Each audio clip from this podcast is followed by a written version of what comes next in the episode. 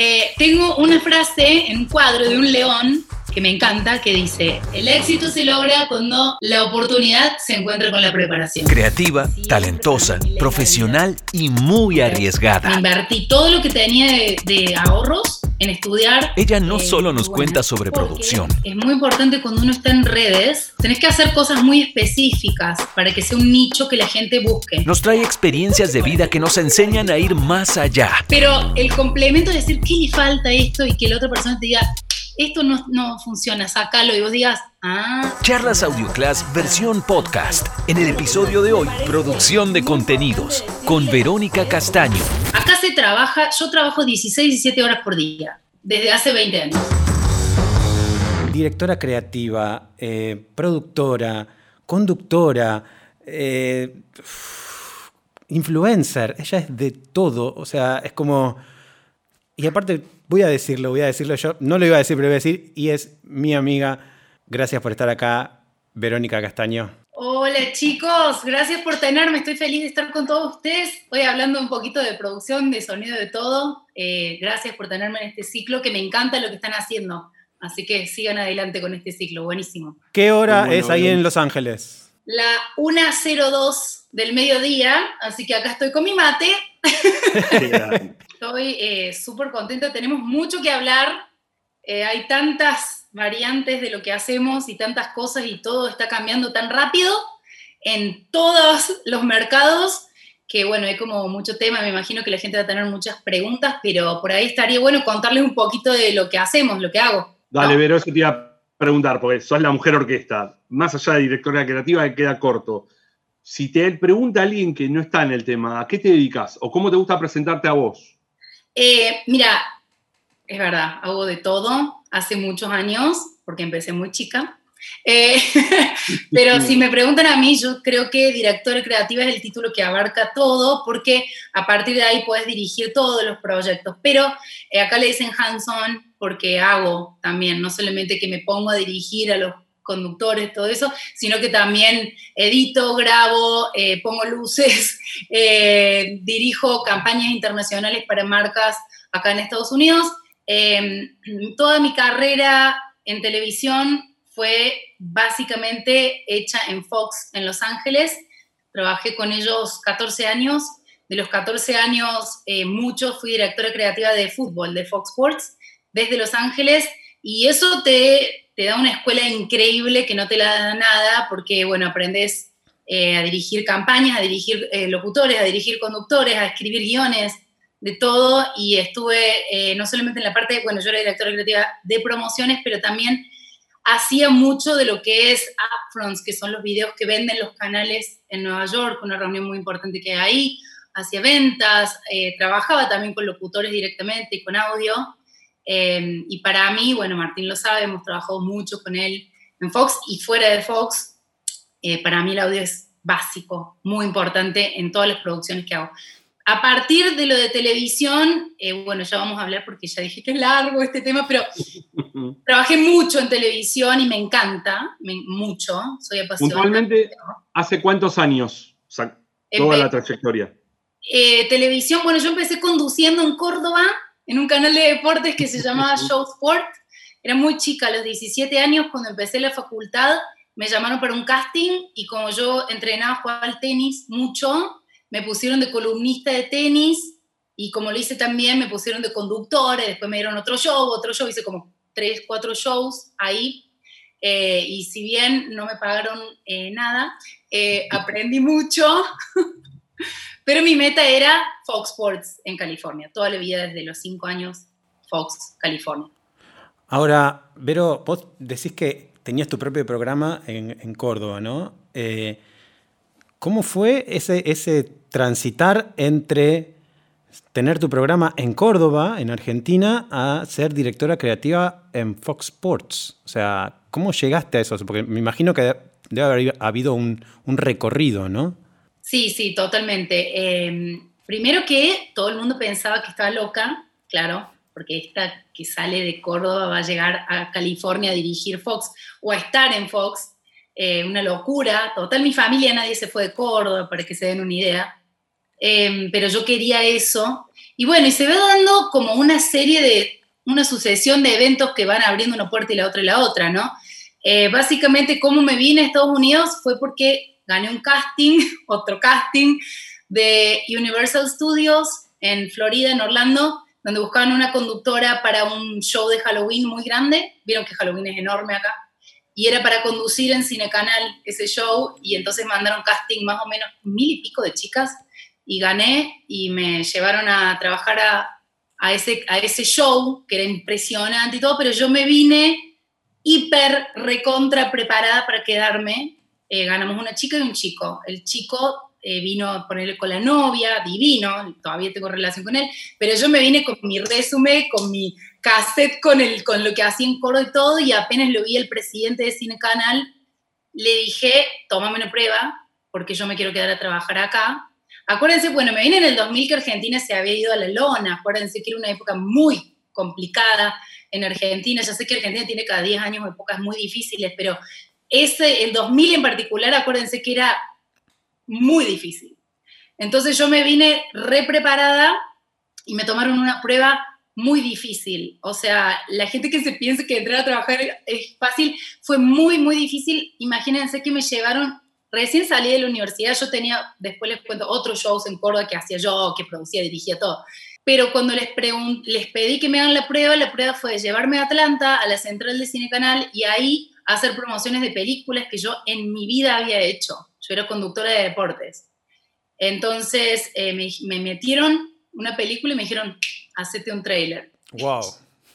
de entrada. Y yo eh, era una traga total en la facultad. Soy licenciada de comunicación eh, con especialización en televisión. Y me gustaba mucho la materia de guion, me, me, encantaba. Entonces yo me acordaba perfecto, que obviamente me había sacado un 10 porque se recontra traga, me acordaba que en esa materia decían que había que tomar los tiempos de lo que decía el locutor, de, y me acordaba perfecto esa materia, la tenía acá, y gracias a esa materia hice el guion impecable. No te digo que fue el mejor trailer, pero el guion estaba perfecto. Entonces, después de ese trailer, me hicieron hacer tres más, y los, los editores me estaban tomando la prueba, los editores, los productores y los directores, para ver si yo sabía algo. Y yo como había estudiado tanto en la universidad, lo hice re bien, y ahí me ofrecieron la visa, el sueldo, todo y me llevaron. Directamente ya no volví más desde ahí. Y ahora fue como todo un cambio. Vos ya venías mentalizada en, quedarte ahí, o sea, tenías un objetivo, un objetivo de vida en decir, ok, es, es ahí donde yo quiero eh, trabajar, donde quiero vivir, donde quiero formarme. A ver, ¿estás hace cuánto? ¿20 años ya, más o menos? 20 años, pero yo llegué a Atlanta y no era, mi objetivo era California, deportes. ¿ESPN o Fox Sports? Siempre. Yo quería eso, pero como, bueno, me toca Atlanta, no voy a decir que no. O sea, te están dando la visa, te están abriendo la puerta para producir.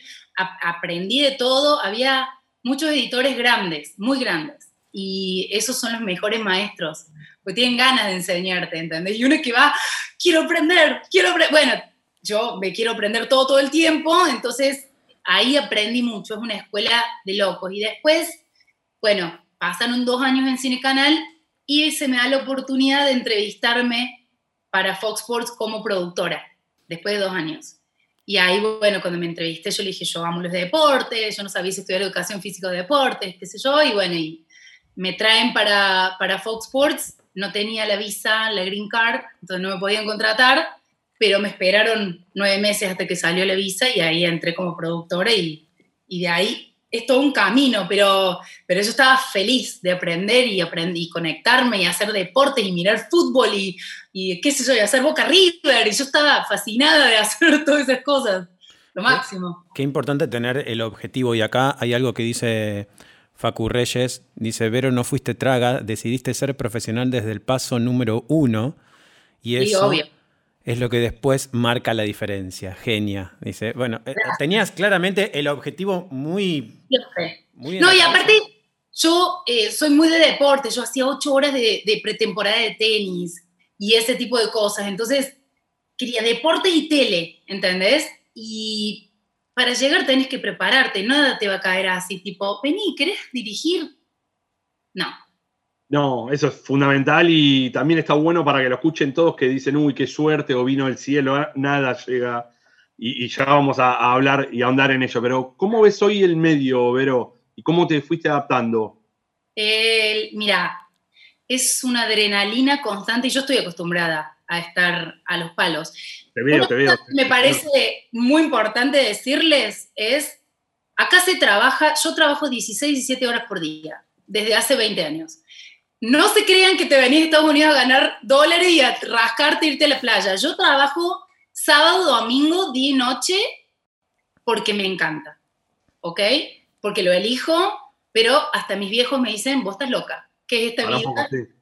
Es mucho esfuerzo, es mucho trabajo. Y la gente que viene a Estados Unidos, particularmente Hollywood, estoy hablando, es muy buena. Y acá, si vos no sos bueno, te pegan una patada y hay 400 mejores que vos atrás tuyo porque vienen de todo el mundo los mejores, te estoy hablando. todo el mundo se prepara, no es casualidad. No. no. y son todos muy apasionados, o tantos o más que uno, este, porque esto no es, no es para cualquiera el ritmo. No, no, no te lo aguantas, no te lo aguantas. Incluso eh, yo anoche recién les contaba, yo trabajé toda la semana hasta las 3 de la mañana y anoche, viernes a la noche también trabajé hasta las 3 de la mañana porque estoy terminando un proyecto, lo que sea, pero me gusta y se nota. Cuando te gusta, el proyecto brilla. Bueno, es como decimos siempre, la, pasión. O sea, la pasión que uno pone en, este trabajo eh, es, es fundamental para poder movernos y para poder aguantar esa, esa, esa, cantidad de horas ¿no? que uno trabaja y con esa efusividad que le pone a cada uno de sus proyectos. Acá eh, Agus Sirusnik dice, ya fiel oyente de nuestras charlas, también tener en claro lo que se quiere. O sea, vos claramente tenías en claro a dónde querías ir, cuál era tu objetivo, o sea, tu goal, digamos. Y allá, y ahí fuiste. No, y otra cosa que me parece muy importante, más allá de, bueno, la pasión, las ganas, las horas que le metas, la frescura de poder disfrutar esos logros. Porque yo no me voy a olvidar nunca el día que llegué a Fox, yo estaba, y siempre lo cuento, en todas, yo doy muchas conferencias acá, y siempre lo cuento que el día que yo llegué a Fox, mira que hace muchos años, yo estaba en un semáforo por doblar a la izquierda y cuando yo estaba mirando ese cartel de Fox, yo lloraba mirando eso, diciendo, lo logré, vine de Córdoba y estoy en Fox y esto va a ser el principio. Esa frescura que me pasa hasta ahora, estamos haciendo un proyecto con Martín que no podemos hablar, es confidencial, pero me pasa de verlo y decir, qué lindo, qué lindo, ¿entendés? Y a lo mejor no pasa nada, pero a mí me encanta. Ahora, es así. hablando, eh, eh, primero, eh, hace 20 años que vives en Estados Unidos, nunca perdiste el acento y el acento cordobés. O sea, es increíble. O sea, porque es como. De la República de Córdoba. De la República de Córdoba, tal cual como dice tu hijo. Este, ahora, Vero, sabemos que hubo un cambio y que claramente el medio cambió y vos cambiaste con el medio, de ahí eh, que volviste a tu etapa como conductora y te volviste influencer. O sea, claramente estás empezando a generar contenido y a producir contenido multiplataforma. ¿Cómo fue ese cambio? Porque fue un cambio muy, me imagino que fue un cambio drástico, ¿no? Eh, fue terrible si voy a decirlo, la verdad fue para mí una cosa horrible, tanto como irme de Argentina en el 2000, bueno, en el 2015 cerraron todos los canales en español eh, hispanos en Los Ángeles, quedó solamente dos o tres noticieros, cerró todo, todo. Y yo, apasionada como soy, me encanta lo que hago, no elegí irme, ¿ok? Eh, me tocó irme, me quedé sin trabajo, al mismo tiempo que mi marido, porque él también hace televisión, hace todos esos gráficos, esos premios, y nos quedamos, tipo, cerró todo, ¿me entendés lo que te estoy diciendo? Cerró todo, no te estoy diciendo, uy, qué vaga que soy, no tengo trabajo. No hay una puerta abierta en el 2015. Entonces me toca, o me reinventaba y hacía otra cosa, completamente diferente, o me adaptaba a este cambio y a ver qué pasa en lo digital. Y decidí, traté de hacer, vender casas, qué sé yo, nada que ver, no sé yo. Yo con video, nada que ver. Vos producís y, lo tenés en tu genética, digamos. No, no puedo, no puedo. Entonces, pero en el momento de decidir hacer el cambio, como soy yo, no lo podía hacer más o menos. O sea, si yo lanzo algo no va a ser más o menos, me metí a estudiar un año, ¿ok?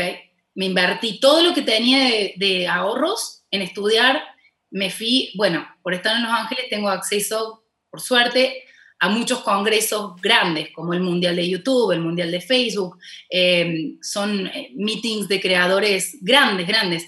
Y me metí a escuchar a ver cómo se hace, porque para mí el formato de televisión no iba a andar en redes de una, no iba a andar. Y yo tenía tantos años de esa mochila que no me iba a funcionar. Entonces para mí era básico tomarme ese año y entender qué es lo que estaba haciendo y a dónde estaba yendo y para qué estaba haciendo esos videos. ¿Entendés? Eso para mí fue básico. Y aparte otra cosa es, si te vas a meter un mundo que está saturado, que hay millones de personas, todos influencers ahora, millones de personas, tenés que tener tu, lo que te diferencia, ¿entendés? Y tenerlo muy claro de cómo vas a plantear tu marca y mantenerla a través del tiempo. A pesar de que no te entre plata, a pesar de que sean mil horas, a pesar de todo eso. ¿A dónde vas? ¿Cuál es tu objetivo? ¿Y cómo es tu marca? ¿Qué te define? ¿Entendés? Para mí eso era uno. Y por eso me tomé el tiempo y me gasté todo lo que tenía. Me era importante eso. Eh, no fue un gasto, fue una inversión. O sea, importante. tiempo primero y dinero. Total. Y las, y las ganas. Ahora, Cris, fíjate que es un poco lo que siempre marcamos nosotros y que, que siempre en las charlas salen, ¿no? Todas las personas primero tuvieron que aprender. Eh, no es, esto no es magia. O sea, como muchas. Voy a recalcar algo. O sea. Perfecto, conseguimos 100%, todos lo contaron. Es el. Yo creo que junto con la pasión es el factor común, el denominador común. Y hay algo que esto no termina nunca. Porque yo la veo a Vero, la escucho, Facu, Marcelo, bueno, todos los profesionales con los que estamos y el proceso de formación nunca se detiene. No. Nunca. Es más, el famoso quiero más o me gusta aprender. Y yo hay algo que escuchando antes lo de nerdo o era una traga, una estudiosa, eh, muchas veces acá en Argentina, sobre todo, se le da una connotación bastante negativa a eso, como diciendo, oh, ahí está, mirá. Y realmente es importantísimo tener tan claro la meta, el objetivo y todo lo que voy a dar yo, sobre todo en horas de estudio, para alcanzarlo. De vuelta, la casualidad no existe, no hay. No hay que venga alguien y nos busque. tenemos que movernos e invertir muchísimo. Eh, perdón que te interrumpa. Una cosa que me parece importante es que cada cosa que uno aprende en todos lados, ¿me entendés? Yo siempre me acuerdo de esos editores grandes que me enseñaron todo. Depende cómo lo tome este viejo choto que me enseña o por gracias. ¿Qué sabes de esto? Esa persona a mí me enseñó hasta el día de hoy. O sea, yo, yo le pongo nombre a todo mi teléfono, se llama John Miller gracias a ese editor. Porque aprendí un montón y si yo no hubiera estudiado toda esa materia de guiones, jamás me hubieran abierto la puerta en Atlanta. Pero te lo aseguro que yo me volvía así como entré. Porque, aparte hay algo de casualidad. te sacaron de tu zona de confort que eran los deportes y no lo hicieron así nomás, lo hicieron a propósito. A ver, bueno, vamos a tomar una prueba difícil. Hay algo que vos comentaste y dijiste que era la piedra fundamental o algo básico, que era el sonido. Y justamente AudioClass que le damos a todos los contenidos importancia, pero el sonido está como materia de estudio. ¿Qué importancia le das vos para vos? ¿Qué papel preponderante o no le das al sonido directo, a la mezcla, a la edición, al diseño sonoro? Depende eh, para qué proyecto. Tengo que decirles que para mí, en particular, es muy importante. Yo todo lo que hago lo pienso primero en audio, ¿ok? Para mí, no muchos productores te van a pensar así. ¿Ok? No mucho. Actualmente se lo deja para el final. Exacto. Y aparte no quedó, no quedó a veces este, dinero para ese... Exacto.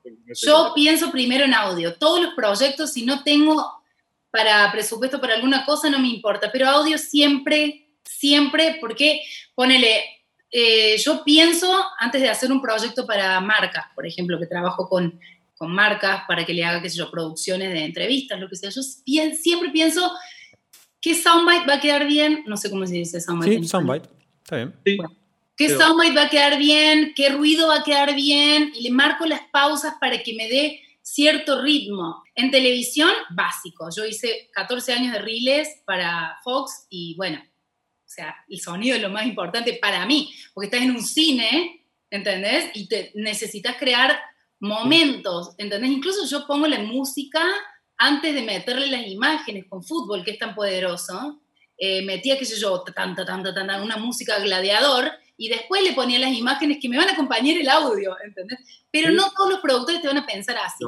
Para mí es fundamental. Vos estás pensando en el audio y, o sea, desde todo lo que es el audio, entonces, desde la parte de efectos, desde la parte de diseño, de la parte del locutor, qué es cómo lo está diciendo, qué es lo que está diciendo, porque incluso al pensar el guion también estás pensando en audio. Siempre, siempre. Incluso yo trabajo mucho con integración de películas con contenidos diferentes. En Fox hacía películas con fútbol y ahora hago películas con mi contenido, que ya vamos a hablar de eso. Y siempre veo los trailers y veo qué sonidos tiene para ver a dónde voy a cortar lo que voy a decir y qué es lo que voy a hacer yo como conductora para acompañar ese ruido. Siempre, siempre. Pero, otra vez, la gente, mucha gente no piensa así, pero, pero después, cuando vas a la experiencia de verlo, te vuelven a llamar porque tienen ese extra que no saben que los ejecutivos ni idea, pero algo está mejor, ¿entendés? y llamó la atención y funcionó mejor. Entonces, eh, para mí es básico. En redes, fíjense qué interesante, eh, se tiene que escuchar bien. El 50% de los videos lo van a ver sin audio, desgraciadamente. Pero eh, acabo de tener la oportunidad de ir a una de las primeras charlas de TikTok que acaban de abrir la oficina acá en Los Ángeles. Y ahí sí, en TikTok, que es un fenómeno mundial, la gente dice audio. En TikTok sí, full. Y no solamente es eh, las canciones, vieron que todas las canciones que ponen en TikTok se vuelven mega virales y la gente agarra contratos y todo, sino que te dicen el wait for it, no sé, espera al último, no sé qué, y si le das algo que te asuste en sonido, la gente lo super ve. Así que hablan ahí sí, súper importante el audio. En las otras plataformas todavía como que no le dan mucha, mucha atención. Depende en qué plataforma. Para mí es básico en todas. Ahora, se nota también cuando algo está producido, eh, también desde el lado del audio, más allá de, a ver, hay algo que nos está pasando con, estas charlas. Eh, y nosotros no es que prendemos la cámara y empezamos a hablar, sino que hay bueno, la gráfica que ven acá arriba, o, el lower third, o, la apertura. Hay muchas cosas que tenemos en cuenta que tienen que ver con la imagen para darle un plus, y también con el audio, ¿no? Cada vez que se, que se hace algo en redes y, eso aporta un poco más al, al producto eh, general, digamos. Sí, sí, sí. Eh, por ejemplo, yo soy especialista en videos en vivo. Eso es lo que a mí me diferenció y por eso fue que crecí mucho, tengo muchos seguidores en redes. Entonces... ¿Cómo decir el número de seguidores que es? 300, como 320 mil, una cosa así ahora. Sí, eh, un montón. pero lo que me hizo crecer un montón a mí fue mis videos en vivo, porque me gusta hacer videos en vivo, obviamente, la personalidad, todo eso, pero además porque están súper producidos y aparte, eh, lo que veníamos hablando, invertir en conocimiento, también invertir en equipo. Yo tengo una cámara que graba en 4K, 4K, en vivo y tengo, puedo cambiar los planos de lo que estoy haciendo en vivo y yo hago nada que ver con el deporte, hago tortas, ahora hago recetas y todo eso, y ya vamos a ver por qué. Eso, eso, eso quería preguntarte. ¿Podemos ir un poquito ahí? Sí, me parece que está bueno. Acá, acá primero quería saludar a Lucas Aire que dice, les dejo un abrazo, saben que ni los puedo ver en directo, pero siempre los veo luego. Así que obviamente gracias a todos. Un abrazo, Lucas. Viendo después. Eh, conociendo un poco tu, trayectoria y conociéndote desde antes, ¿no? O sea, no me acuerdo ya en qué año trabajamos, pero no importa. Hace, muchos años ya que, hemos trabajado juntos en, Los Ángeles, ahí en Fox. Em, antes de, esta crisis que vos marcabas, que, que, fue una crisis en los medios que te hizo modificar y incorporar un montón de nuevo conocimiento para poder seguir creciendo, vos tenés tu, tu, fanpage y tu, marca hoy es Vero Sweet Hobby, que es donde estás vos frente a cámara haciendo tortas. ¿Cómo convive la parte de la productora que hace películas y que hace eh, contenido y hacer un vivo haciendo una torta? ¿Cómo, cómo fue ese? ¿por em, Esa es una pregunta eh, muy buena, porque es muy importante cuando uno está en redes eh, hacer un contenido para crecer, te estoy hablando rápido, porque si vos te pones a hacer blogs, sí, vas a estar ahí con tu familia que te mira, todo. yo estoy hablando para crecer. Tenés que hacer cosas muy específicas para que sea un nicho que la gente busque, ¿ok?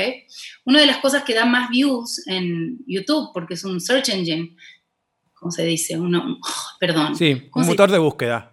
Es, como la gente te encuentra. Es eh, un motor de búsqueda de Google. Entonces, ¿qué es lo que más busca la gente en YouTube? Y esto lo saqué de todas las conferencias que repetían lo mismo. ¿Cómo hacer? ¿Cómo cambiar la goma del auto? ¿Cómo cambiar la canilla? ¿Cómo hacer una torta? ¿Cómo hacer ese tipo de cosas? Mi pasión son los deportes, pero yo no me podía poner en redes a hablar de deportes desde mi casa porque me iba a tomar años crecer, ¿ok? Y no tengo años y no tengo ganas de pasarme años. Igual hace años que estoy. Pero eh, quería hacer algo que fuera importante para mí. Y una de las cosas que para mí fue muy importante en mi vida siempre fue mi abuela enseñándome a cocinar, siempre. Muy italiana, como muchas familias de Argentina. En el lugar de la cocina es el lugar donde se transmiten los valores familiares. Y siempre, por ejemplo, yo era productora de todas las películas de niños, a mí me gusta todo Disney y todo eso. Entonces, quería un contenido sano familiar, un contenido que se pueda enseñar cómo hacer, pero que eso fuera la excusa para conectar con la gente, en mi caso, ¿ok? ¿Y cómo lo hice? Siempre, desde el primer promo que hicimos con Martín, que él me lo, me lo mezcló, yo dije desde el primer promo, no soy un chef profesional, pero me encanta hacer pasteles, te enseño algo fácil colorido, divertido y lo vamos a pasar muy bien juntos, mirando películas y regalando las tortas a los nenes que están enfermos para llevarles un poco de alegría. Eso lo mantuve por cuatro años y por eso mi marca es tan reconocible. Siempre usé los mismos colores, siempre usé el mismo lenguaje, siempre usé los mismos elementos. Siempre dije, me inspiro en películas. Entonces, ¿qué hago? Mezclo la torta con ir a las red carpets de las películas acá en Hollywood, que está buenísimo, a la gente le encanta ver eso, a mí me encanta hacerlo, ¿entendés? Y es hacer un contenido, en mi caso, de entretenimiento que te permite conectar.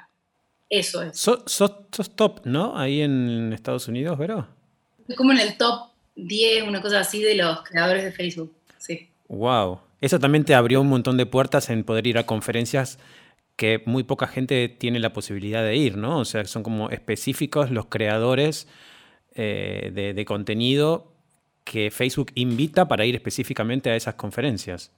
Sí, son muy pocos, la verdad que son muy pocos. A mí me empezaron a invitar el año pasado y cuando vas te das cuenta que es como un campo de entrenamiento militar increíble.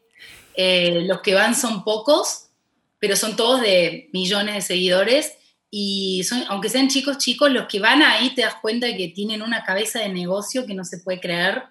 Eh, chiquitos que te dicen exactamente cómo hacen cada video para que tenga views y no pierdas el seguidor en cada segundo del video, no sé qué. Realmente son unos campos de entrenamiento. Aparte que lo hacen para que uno se conozcan uno con otro porque estás en tu casa y no, no hay mucha esa interacción, como ustedes tampoco bastante solos, pero el ir esos, a esos eventos realmente es impresionante y si no, no va mucha gente Sí, no, me imagino. Pero te hago una pregunta, ¿cómo te sentís más a gusto?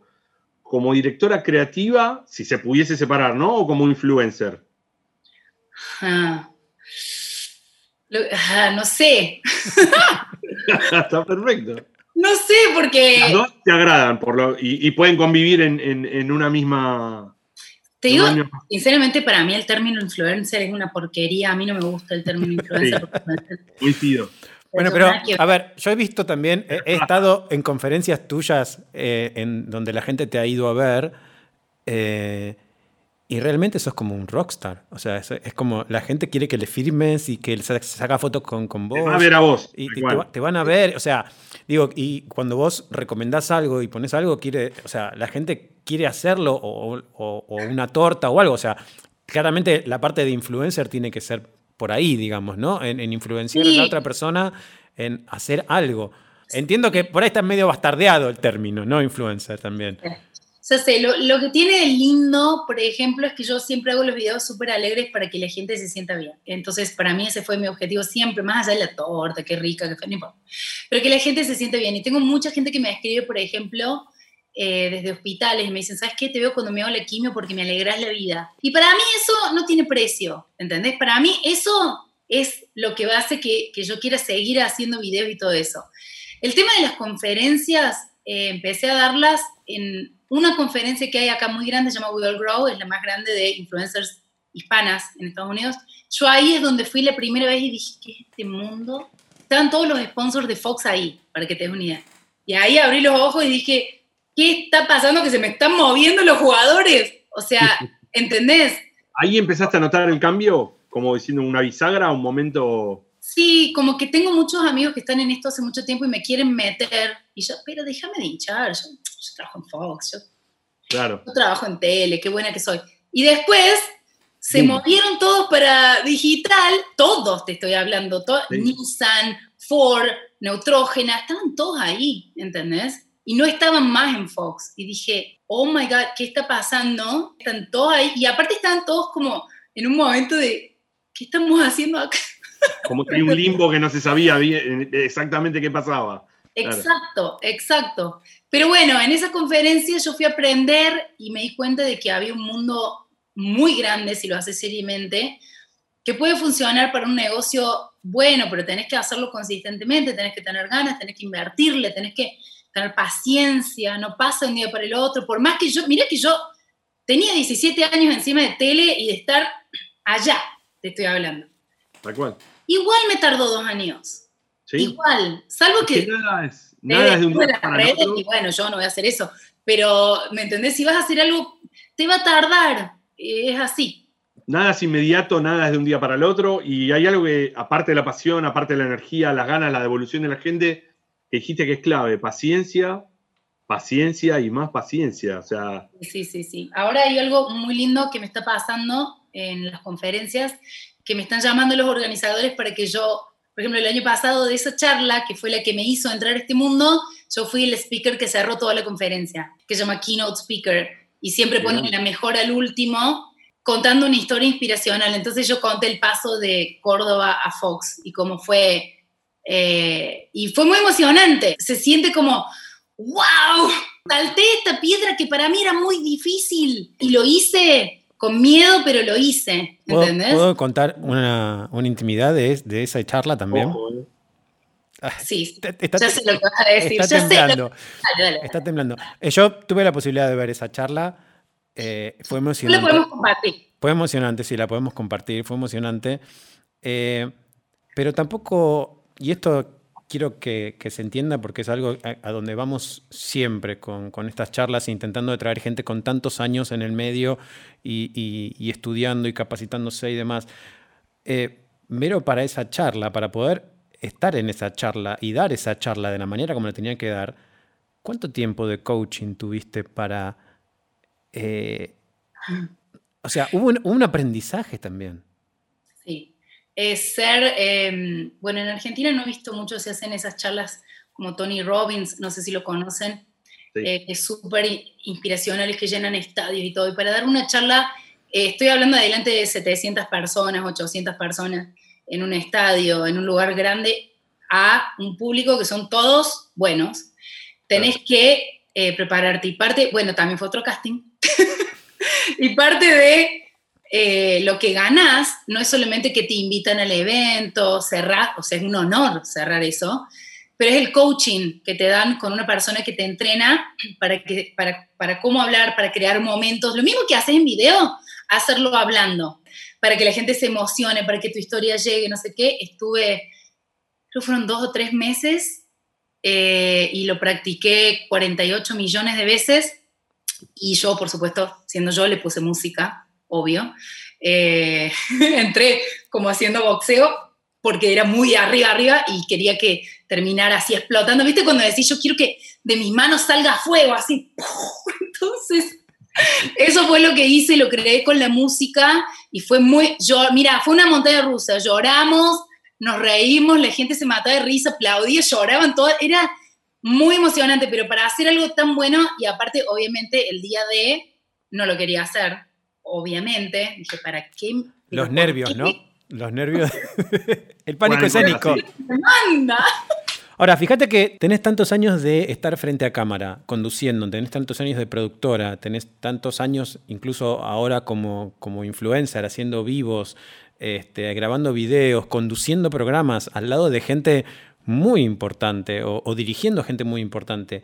Y así todo, seguís teniendo ese, ese como pánico escénico, ¿no? De, estar delante de 700 personas y decir, cómo tengo que hacer y qué tengo que hacer y por qué y yo no, y bueno, todo lo, lo No, pero yo creo que lo que pasa es esto, o sea, yo, por ejemplo, a mí me pones a entrevistarlo a Obama, ponerle yo chocha, hola Obama, o sea, yo soy re así de Córdoba, ¿entendés? Yo mantengo esa frescura cordobesa, no, no se me va a ir nunca. Pero cuando tenés que hablar de algo personal, en ese caso era cómo me cerró la puerta eh, trabajar en Córdoba y por qué yo me vi obligada a salir, ¿entendés? Y cuando es algo tan personal y hay mucha gente, eh, por ejemplo, en ese, en ese ambiente no me conocían como lo que yo era en televisión. Que en televisión yo ya tenía una trayectoria enorme, todos esos premios, gente que yo entraba a los canales y Vero, bárbaro, no conocía a nadie más que como Levero que hace tortas. Entonces, si yo voy a un lugar que soy Levero que hace tortas y digo, no, en realidad soy conductora, productora, hace 48 años que hago esto, escribo guiones, dirijo películas, entrevisto a Will Smith, tenés miedo al rechazo. Ya sé que suena como, esta de que está hablando, pero sí, porque tenés miedo a que digan, uy, esta no pertenece acá, tómatela. Entonces es una cosa un poco que mostrás una vulnerabilidad un poco rara. Exponerte todo, así decir, acá están todos mis colores. ¿Te gusta o no te gusta? ¿Entendés? Y al final, cuando lo hice, fue increíble, ¿entendés? Pero bueno, hay que pasar el momento de miedo, como en tantas cosas, ¿no? Pasar el momento de susto. Igual ese cosquilleo y ese nerviosismo natural está siempre, en mayor o en menor medida, y parte de la vida que uno le está dando o dejando el alma en ese trabajo es parte de ese juego, ¿no? Porque muchas veces te dicen que cuando eso se pierde es como que uno empieza a obrar en forma medio auto, eh, como un autómata, como robotizado. Sí, a mí siempre mi marido me carga porque eh, yo trabajo mucho con las películas, voy a los estrenos de Disney y después hago una torta de Disney. Bueno, y cada vez que voy a ver la película, siempre digo, me encanta, pero qué linda la Toy Story, no sé qué. Y mi marido me dice, pero no te tiene que gustar lo que estás haciendo. Le digo, no, pero es que me encanta en serio. Hay pasión en todo. Ahora, tiene que gustar todo, todo. Le digo, no, no, pero es que en serio me gusta.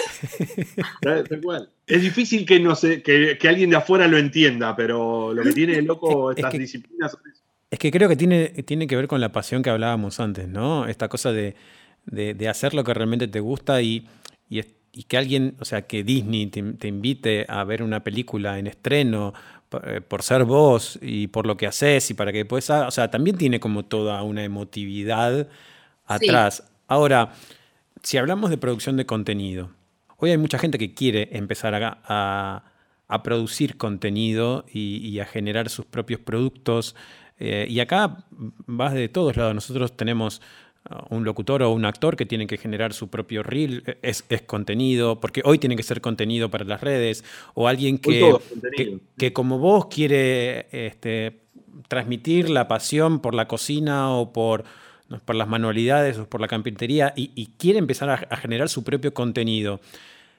Ya sabemos la importancia del audio que, que marcaste antes. Ahora, hay un montón de otras cosas, ¿no? Tener en cuenta. Hay un storytelling, hay un guion, hay una predisposición, hay, hay técnica. ¿Podés, digamos, darnos, o sea, para, todos los que nos escuchan, algunos tips como para que si yo quiero empezar a generar contenido, ¿qué es lo que tengo que hacer si yo quiero empezar a producir mi propio contenido, más en este tiempo de, que estamos viviendo a nivel global, en donde muchas cosas no las podemos ir a hacer a un estudio o a otro lado? Mira, hay varias cosas que yo les puedo recomendar, pero el mejor consejo que yo les puedo dar en este momento y que te lo dicen en absolutamente todas las conferencias que vayas acá es nicho, nicho. No vayan grande de yo hago audio, yo hago, eh, instalo paneles de, de audio atrás de la computadora, yo pongo micrófonos, yo algo nicho, ¿ok? En mi caso, yo no hice cocina, yo hice tortas dulces, recetas familiares fáciles. ¿Me entendés lo que te estoy diciendo? Mientras más nicho vayas, más posibilidades vas a tener de que la gente te encuentre. Eso es lo uno, ¿ok? Entonces hacer como un brainstorming solo, una lluvia de ideas, de decir, de todo lo que me gusta, de todo lo que sé, ¿qué es lo que puede ser que a la gente le interese encontrar y que sea fácil, ¿ok? Eh, que no sea tan grande, como en mi caso, cocina, eso es lo número uno. Después, antes de lanzar, o sea, no se lancen con, ah, bueno, hice este video, lo voy a poner. Ah, bueno, hice este audio, lo voy a poner. No, no, no. Eso me pone loca. Tienen que producir las cosas y pensarla como una marca desde el día uno. Y pensarla como una marca, ¿qué quiere decir? Y esto viene en los años de branding de Fox. Tu logo va a estar siempre en el mismo lugar, en la misma altura, es el mismo tamaño y no va a cambiar de color, ¿ok? Por los siglos y los siglos hasta que hagas rebranding, ¿ok? Te vas a llamar de la misma manera, así que elegiste un buen nombre, así sea tu nombre. Después, eh, los colores que vos uses en tus videos, mantenelos, porque es tu identidad. ¿ok? No estés un día naranja, otro día negro, otro día... No, la parte visual habla de vos. Si vas a estar en cámara, ¿cómo te vas a presentar en cámara? ¿ok? Y no solamente de qué te vas a poner, te estoy diciendo qué actitud vas a tener en cámara. Mis videos son súper alegres, es energía total, porque quiero que la gente se divierta. Entonces, yo siempre le cuento a la gente, yo estoy dos horas antes de los, de los live, de los en vivo, poniéndome música al palo para que mi humor esté de la manera y la energía que tiene que estar para que cuando la cámara me vea, el que lo recibe va a recibir esa energía. Porque la cámara capta todo. O sea, vos podés poner una sonrisa, pero te estás sintiendo mal, la cámara se va a dar cuenta y la gente lo va a recibir así. ¿Ok? En cuanto al audio, eh, yo les digo, sinceramente, yo soy de las que invierto todo, yo lo que gano lo invierto, eh, porque es parte del trabajo. No se puede hacer un video bárbaro con, qué sé yo, una cámara del, de 1800, no se puede, lo siento, no se puede. Eh, aunque sea que inviertas, hay muchas cosas ahora en tecnología que se ve bien, que está prolijo eh, y que no tenés que invertirte la vida, ¿ok? Pero a mí me parece fundamental mantener la imagen. Yo lo que hice cuando lancé en redes fue, no soy la más joven, no soy la más linda, no soy nada más, pero mis videos son increíbles. Y los van a hacer siempre, ¿ok? Mis videos se ven perfecta la imagen, está en 4K, la gente no entiende en redes por qué es mejor, pero saben que está bueno, ¿entendés? Entonces, manteniendo esa calidad cuidada, ¿entendés? Que no quiere decir me tengo que gastar todo, tengo que vender el auto. No, hay un montón de cosas que se pueden hacer para mantener esa calidad. Y de verdad la diferencia es día y noche.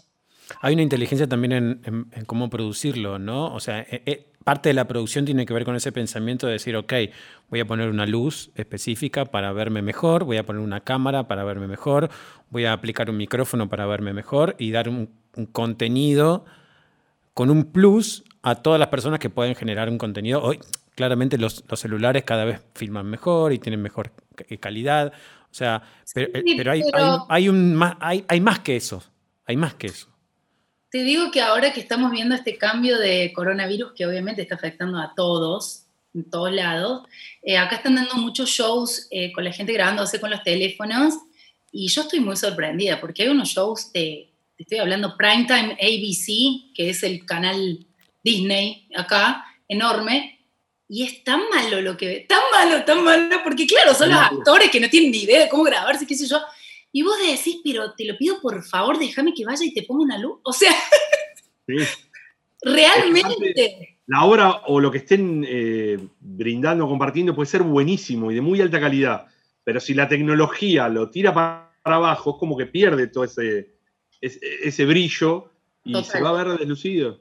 Totalmente, totalmente. Y la otra es, eh, bueno, buscar antes de lanzar nada en redes, tener más o menos establecido qué contenido vas a tener de acá a un mes, por ejemplo. Y no te digo que tenés que tener contenido todos los días, ¿ok? Pero una vez por semana sí.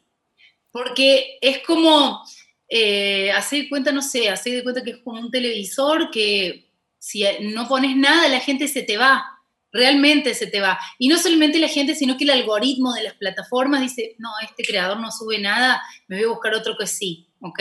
Básicamente explicado, es así. si vos no subís, se te va. Y, aparte hoy hay muchas competencias también, ¿no? Cris, creo que estamos haciendo las cosas bien porque tenemos nuestra luz, tenemos nuestro micrófono, tenemos nuestra marca.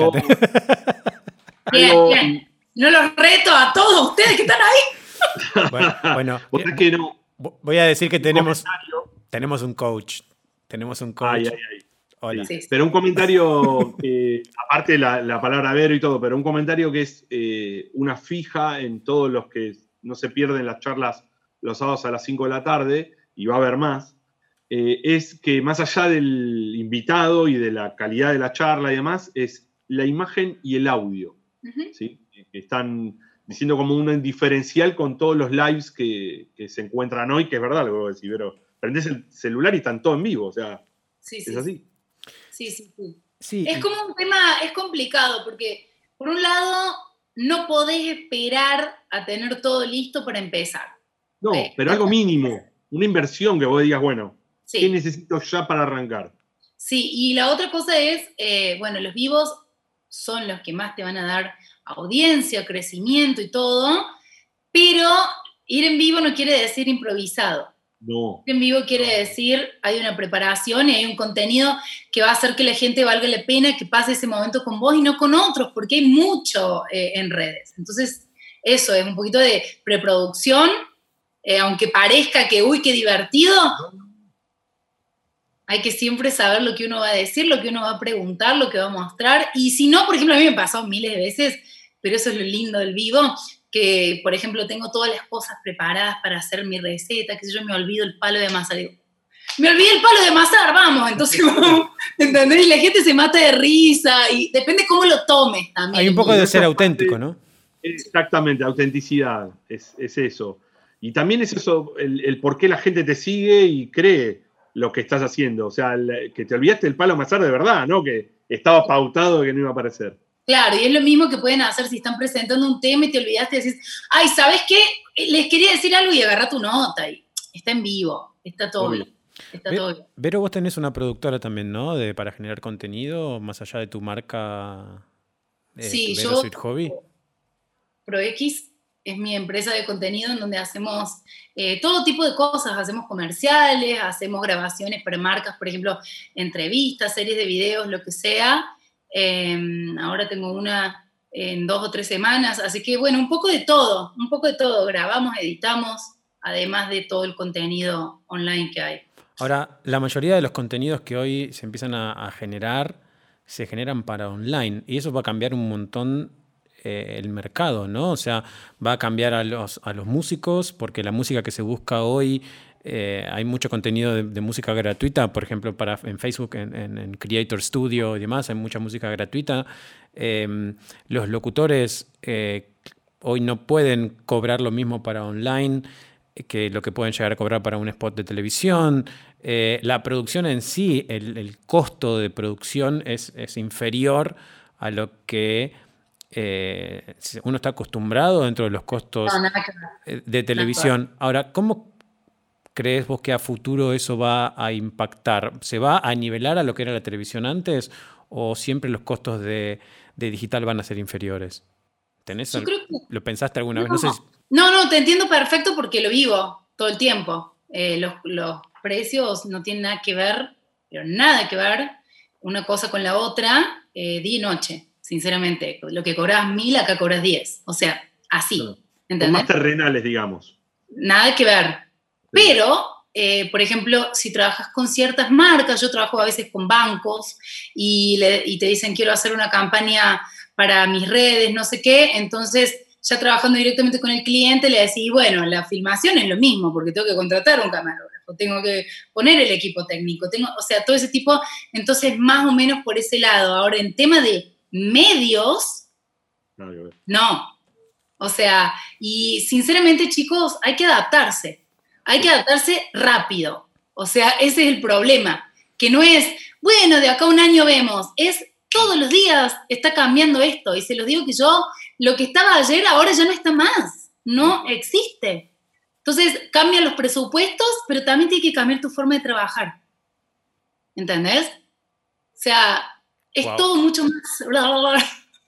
Por, por, ahí allá esto se vio antes, pero a nivel Argentina, Latinoamérica, contaban que eh, esto de la pandemia mundial aceleró tanto los trámites que para lo, que se tenía en mente que iba a estar en el 2025, para el 2026, ya iba a estar el año que viene en todo lo que era digital.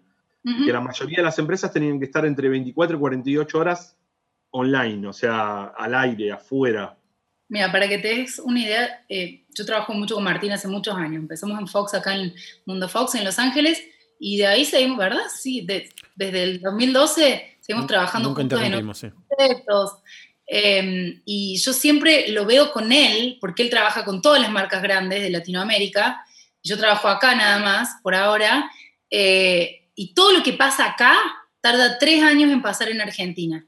Tecnológicamente hablando, tres años son. O sea, yo me quedé sin laburo en el 2015 y le dije, Martín, guarda en el 2018, 2019, 2020, porque se viene. ¿Ok? Y es así, son tres años. Entonces, por ahí lo que pueden hacer es ir mirando a ver qué estamos haciendo acá para prepararte, porque aprovecha que tenés ese tiempo. Sí, y ese tiempo se va cortando incluso a veces. Cada vez se acorta más, iba a decir. O esto de la pandemia lo aceleró muchísimo, en emergencia fue drástico. Mira, con esto de la pandemia eh, está todo el mundo viendo qué está pasando. A mí, yo trabajo en mi casa hace mucho tiempo. Vos ya estabas entrenadísima y ya estaba todo armado. Yo te digo, a mí me está abriendo oportunidades la pandemia, sinceramente. Mm. Porque, por ejemplo, eh, yo ahora estoy trabajando con unos canales de televisión que no me hubieran llamado nunca si no hubiera sido porque estoy tan preparada para trabajar en vivo con todos los equipos que se ve televisión, desde mi casa me llaman y me dicen, ¿me puedes hacer esto en vivo? Sí, wow, ¿de dónde saliste? ¿Entendés? Pero esa oportunidad no lo hubiera tenido porque muy difícil entrar a esos canales a pesar de la trayectoria, bla, bla, bla, bla, bla. Como te digo, acá están los mejores del mundo matándose por entrar. Sí, aparte lo tenés que demostrar en todos los partidos, todos los días y mañana, pasado, lo mismo. Como toda crisis eh, trae oportunidades, sobre todo para nosotros que trabajamos desde casa pero cuando estás ya entrenado y preparado como para salir a la hora, al minuto. Sí, y también no tomar la pandemia como, bueno, cuando termine veo qué hago. me paralicé, ¿no? Pare, no. O sea, cuando, cuando termine la pandemia salen todo. Prepárate ahora. Claro. Eh, da el paso antes, ¿no? O sea, porque quedándote mirando películas o haciendo videitos de TikTok no van a hacer que generes, o sea, entrenate, con, o sea, eh, empezar a estudiar por dónde va o, analizar cómo viene el mercado. Nosotros, la verdad, en, ese sentido, yo siempre tuve la ventaja en, mi trabajo y el trabajar para grandes marcas, para Latinoamérica y para el resto del mundo, eh, de, permitirme entender un montón de cosas, precisamente porque tengo el contacto prácticamente a diario con Vero. Eh, oh, esto está pasando, esto va a pasar acá, y, y tener ese conocimiento. Ahora, el, que no tenga la posibilidad de tener a alguien afuera, bueno, hoy es, algo muy simple, es intentar analizar y verlo, ¿no? O sea... Lo ves eh, en redes, lo ves. O sea, realmente lo ves. Lo que pasa es que antes, por ejemplo, lo que me pasó a mí no se sabía. Yo cuando fui a dar las conferencias del año pasado a Argentina, fuimos a dar una masterclass de Facebook, yo comentaba que me había quedado sin trabajo y todo el mundo, no más, y están como, ¿Mm? ¿Qué dice?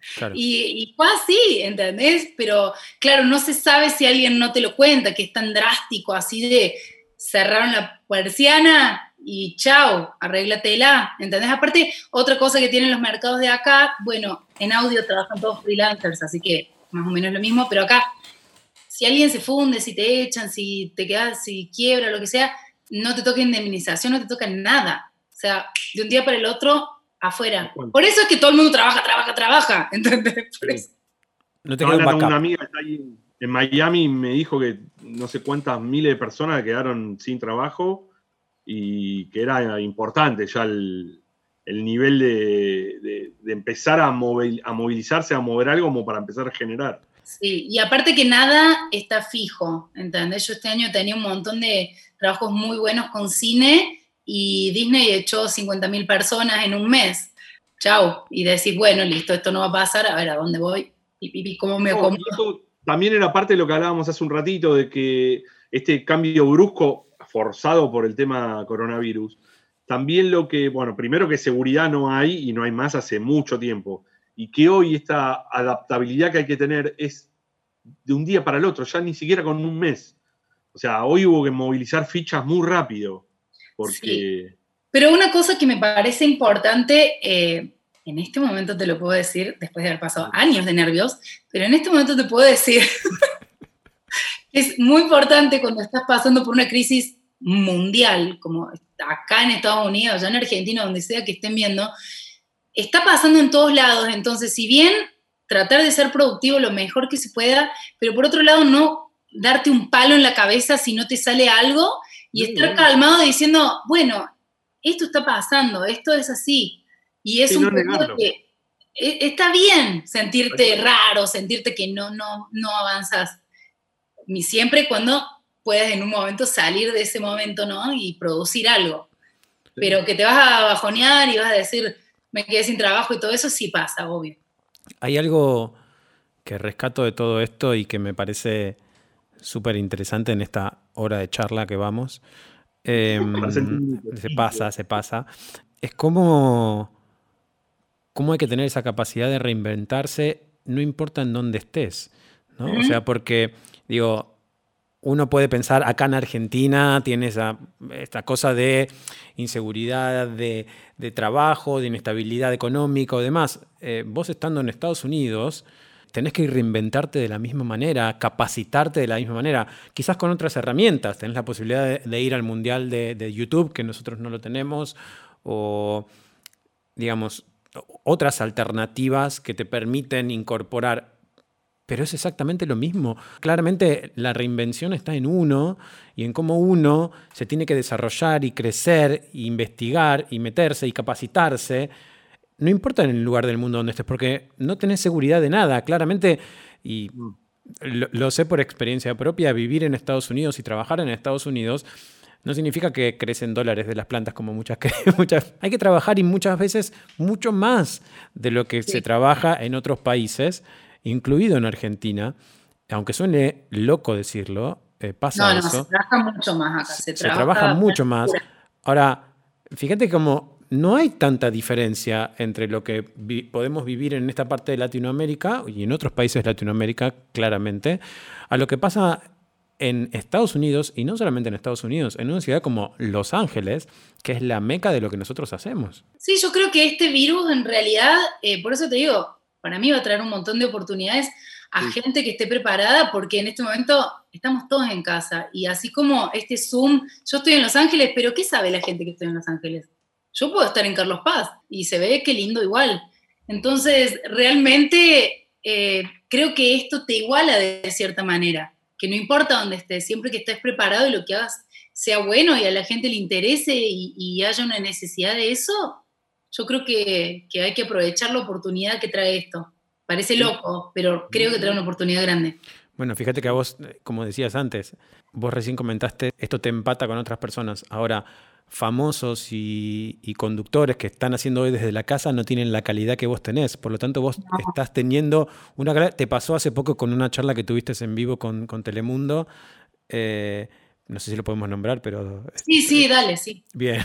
Una charla con. Ya salió. Ya salió, ya salió. Una charla con, Telemundo. Martín. En donde realmente la calidad que tenías en imagen al aire era prácticamente la misma calidad que si, tuvieras en, que si estuvieras en piso. Y eso habla de tu capacidad también como productora para que tu contenido tenga esa calidad y no era simplemente, ay, bueno, sí, lo hago porque sí, ya está.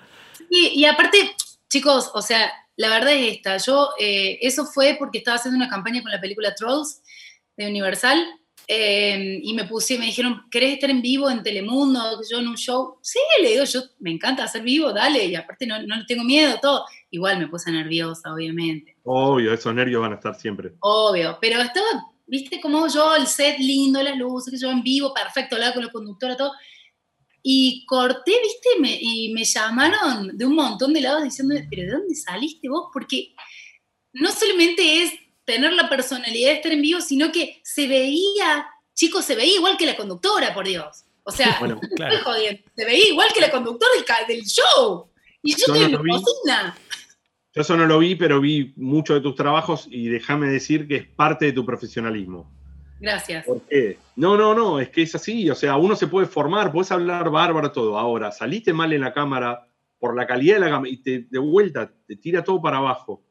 Y yo creo que esa inversión en el tiempo que te fuiste preparando, más la parte tecnológica, habla de lo profesional que sos, y no decir, no, bueno, yo tantos años de Fox, tantos años de la tele, todo, ¿Qué me van a venir a contar a mí? Así que está buenísimo. No, no, también es un poco, viste, ser un poco humilde. No quedarse en los laureles. No, y también decir, tengo que aprender, esto no lo sé hacer. O sea, yo sinceramente tenía una carrera increíble en, televisión. O sea, hice todo lo que te puedas imaginar, celebridades, todo. Pero si, sin embargo sentía, no estoy lista para redes, no sé cómo hablarle a la gente en redes, porque no, no funciona que yo diga, bienvenidos a Vero, bla, bla, bla, y no funciona, ¿entendés? si yo no empiezo mostrándoles cómo corto un pedazo de torta, la gente no me va a ver. ¿Entendés? Y eso yo no lo sabía. Entonces, es parte de la humildad de decir, tengo que aprender. ¿Y qué tengo que aprender? Y sinceramente, te voy a decir la verdad, a mí me da un poco de vergüenza, soy una persona de 40, 40, 40 años, ir a las charlas al Mundial de YouTube está lleno de chicos de 15, está lleno de, de, pibes, ¿entendés? Entonces yo era la abuela pero no me importa, porque yo necesito aprender al lado de los chicos de 15 y si ellos se tiran el chicle por la cabeza, yo tomo nota. Está buenísimo, es así. Con los anteojos en primera fila y no me importa. Es parte de, hay que hacer lo que, acá se dice, you gotta do what you gotta do, hay que hacer lo que hay que hacer. Es así.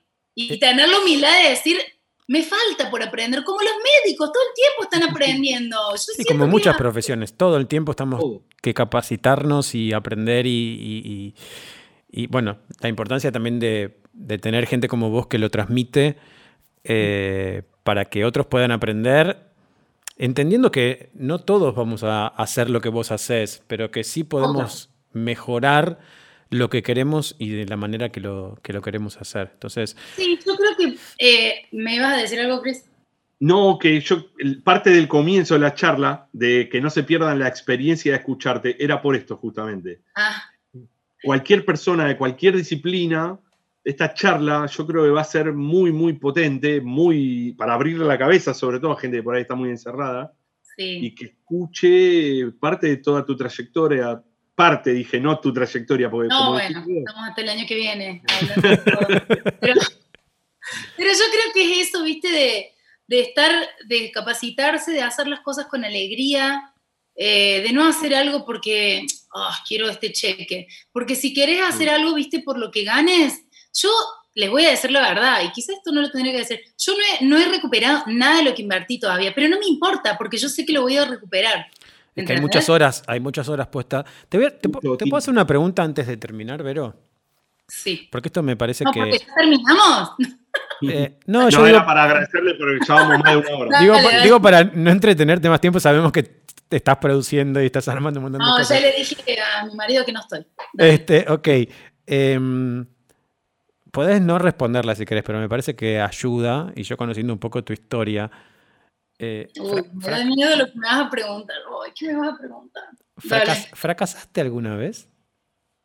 Sí, un montón de veces, obviamente. Y me da re vergüenza porque yo quiero ganar todo, obvio.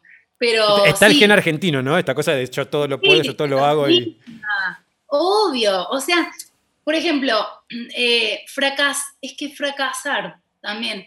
Cada vez que fracasé. A eso quería llegar. Para mí, internamente, que dije, qué porquería esto, me abrió una puerta más grande que en el momento casi me muero. Una vez, tal cual. Que en el momento sentía que se me cae el mundo. ¿Me entendés? Por ejemplo, cuando salí de Córdoba fue porque me cerraron la puerta del canal, ¿entendés? Y qué vergüenza decirlo, pero ahora no me da vergüenza, porque gracias a eso me fui a África a hacer el Camel Trophy y después llegué a Fox, ¿entendés? Que no lo hubiera buscado si estaba cómoda haciendo el show de tenis en Córdoba, ¿entendés? Que fuera de joda, yo amo Córdoba y voy todo el tiempo y me encanta y todo, pero mi objetivo siempre había sido el otro, entonces si no se me cerraba esa puerta, yo no lo hubiera buscado, ¿entendés? Porque estaba bien, estaba contenta, ¿me entendés? Entonces, el, famoso confort, sí. Sí, y ese fracaso de decir, me cerraron la puerta, pero ¿por qué? Si yo soy buena, ¿me? Pero ¿qué pasó acá? Bueno, quizás era algo que te estaba diciendo, hacelo, hacelo ahora o nunca, ¿entendés? Entonces, y fracaso un montón de cosas, qué sé yo, por ahí es difícil. En el 2015, por ejemplo, cuando nos quedamos sin nada, mi marido y yo, fue muy difícil, chicos. O sea, te estoy hablando, mantener una familia de cuatro en Los Ángeles es muy caro. es muy difícil. Entonces, sentís el, el, tema de que fracasé, pero en realidad no fracasaste, en realidad tu trabajo que amaste toda la vida dejó de existir, de un momento para el otro, ¿entendés? Qué, fuerte eso también, ¿no? O sea... Así, en un mes, chico, les estoy diciendo, subió eh, el hijo del dueño de la empresa donde estábamos y dijo, ¿quién me da pérdida? ¿Todos estos? Afuera. No estábamos nosotros ahí, pero todos mis clientes sí. Entonces te quedas sin trabajo los dos que mantienen a la familia y decís, soy un desastre. Pero no sos un desastre. No sos un desastre. Es el mundo que te cambió alrededor, como la pandemia. ¡Ay, qué desastre! Pero hay una pandemia, por Dios. O sea, hay muchas frases hechas con respecto al fracaso, pero que no es un fracaso, sino que es ganar en experiencia. Y que la persona exitosa ha fracasado mucho más que la persona que no fracasó nunca. Eh, siempre son puertas o como trampolines, si uno lo sabe potenciar. Es que, eh, que si vos porque todo da miedo, ¿no? Las cosas grandes dan miedo. Yo, por ejemplo, para irme de Córdoba, yo tenía mucho miedo, a pesar de que siempre me quise ir desde los cinco años, yo dije California, California, miraba ESPN y decía, me voy a hacer gimnasia a la playa, siempre, ¿entendés? Pero en el momento... Claro, te agarra el culo. ¿Para qué me voy a ir? Y esto, yo no estoy diciendo de que irse, nada, irse no es para todos, mi hermano vino y se volvió porque no era, no es para todos, ¿ok? Pero te estoy hablando de esto como, como todos los desafíos que dan miedo, ¿entendés? Por ejemplo, dejo mi trabajo corporativo para hacer algo mío que quizás va a ser mucho mejor.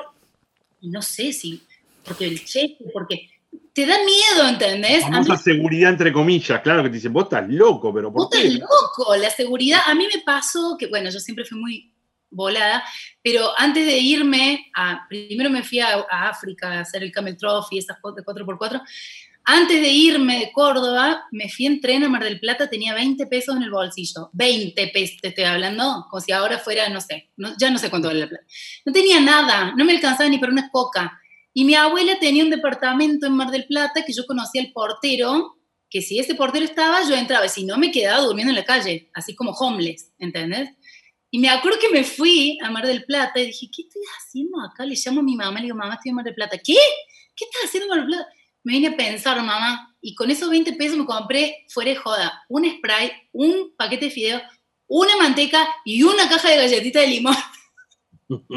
Cuando los 20 pesos rendían. Bueno, sí, no sé cuánto vale la plata, no vale nada.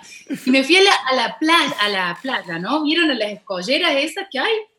Y me acuerdo que estaba en unos, unas piedras altas que había como precipicio al mar, y entre una y otra había un espacio, ponele así, y yo quería saltar. Y lo miro para abajo y me, me, morí de susto, estaba por decirme me morí de susto y después le salté y ahí dije, eso es lo que tenía que hacer yo, tenía que saltar esa piedra y por eso me vine acá y por eso me voy a ir a España, ¿entendés? Y eso te lo, hasta el día de hoy mi papá siempre me dice, bueno, te hubiera saltado la piedra hecho cruz con los pates, tenés que ir a... bueno, pero también hubo un movimiento tuyo y, y una, una energía para decir, me tengo que mover más allá de mis límites de, confort, ¿no? O sea... Yo creo que las cosas más grandes que uno logra, yo, yo todo lo que logré es porque siempre me atreví a soñar cosas mucho más grandes que lo que yo soy, siempre. O sea, yo era la chica de coro de cinco años que quería ser directora en Fox Sports. A mí, alguien me preguntaba, ¿vos, ¿vos qué quieres ser cuando sea grande? ¿Conductora? ¿De qué? Y decían, de los Martín Fierro y yo, de los Oscar. no hay que ver, pero ese, ese animarte mentalmente a que algo puedes hacer que va a ser diferente y que te va a salir aunque digan que estás loco. Pero no es solamente pensarlo, después hiciste todo lo que estaba a tu alcance y más para ir para ahí. Y sí, no es solamente pensarlo. el casting ese de Cinecanal se me mataban de risa, todo. Era una ridiculez que yo lo gane. Estaba compitiendo con gente re famosa de Argentina, re famosa, ¿entendés? Entonces yo le dije a mi camarógrafo, ven y vamos a grabarme acá en el parque la vuelta, que voy a hacer, voy a presentar una película de Hitchcock. Y yo recopada pensando, gané, gané, desde de madre, y gané, ¿entendés? Entonces es creértela, es muy importante, y sentir que ya ganaste, aunque no. es eh, raro. Si hay algo que, me, deja en claro que claramente suma, obviamente, tener todo el conocimiento, tener toda la técnica, pero en tu caso, la actitud eh, fue lo que, digamos, la frutillita de la torta, ¿no? O sea, la cereza esa que va ahí arriba, hablando de Vero Sweet Hobby, fue, fue, fue, fue ese, ese tic, este, que vos, porque vos por ahí tenías toda la capacidad, tenías todo, pero si tampoco tenías esa cosa que te movía, ¿no? Eh, hay, no sé, no sé cómo expresarlo, pero lo que, lo que vos estás contando inspira a, decir, eh, ok, me tengo que animar a hacerlo y tengo, que, y tengo que pensarlo, tengo que, tengo que crearlo en mi cabeza para, casi parece una charla motivacional y, posiblemente lo sea. Bueno, pero es que doy muchas charlas motivacionales porque para mí la cabeza trae todo, la cabeza trae todo y así como atrae lo bueno, atrae lo malo. O sea... Pero vos ya lo tenías claro, lo pensaste, entonces hoy que, porque es muy común y, y me pasó a mí, eh, quiero ser, este, en ese momento era técnico en grabación y sonido, ¿no? La parte de diseño de sonido todavía no, no, sabía lo que era. Y, alguien de mi familia me dijo, ¿y de eso vas a vivir? Obvio, a mí también. Entonces, pero, digo, ese pensamiento que todos tenemos al costado, y voy a poder vivir de esto, no, bueno, mejor hago algo que realmente me dé plata. Ahora, vos acá le pusiste toda una pasión, eh, todo, todo tu cuerpo, todo tu, tu alma, todo tu, tu cabeza para decir, ok, no importa a, lo que sea, yo voy a ir, me voy a enfrentar a eso. o sea, que generar contenido no solamente es eh, la parte técnica y artística, tiene que ver con lo que querés y, visualizarlo. O sea, no, y aparte eh, creo que esto es muy importante eh, en todo lo que hagas, sea técnico, sea delante de cámara, todo. Es muy importante ser siempre auténtico, que creo que los argentinos no tenemos mucho problema con eso, eh, y transparente y verdadero. Eh, yo, por ejemplo, si quieren que les cuente por qué gané ese casting, les estoy hablando que gané con mucha gente muy famosa, igual que todos los castings que gané. Gané porque al final del casting, yo lo hice, bueno, acá está la bañadera, al final de todo, cuando el camarógrafo bajó la cámara, que era mi mejor amigo de Córdoba, mi socio, yo hice así, listo, ¡jua! Gané. Y se quedaron todos a ver eso, y porque hice ¡jua! gané el concurso. ¿Y por qué lo hice? Yo lo hice para que lo vean, lo hice porque así soy yo.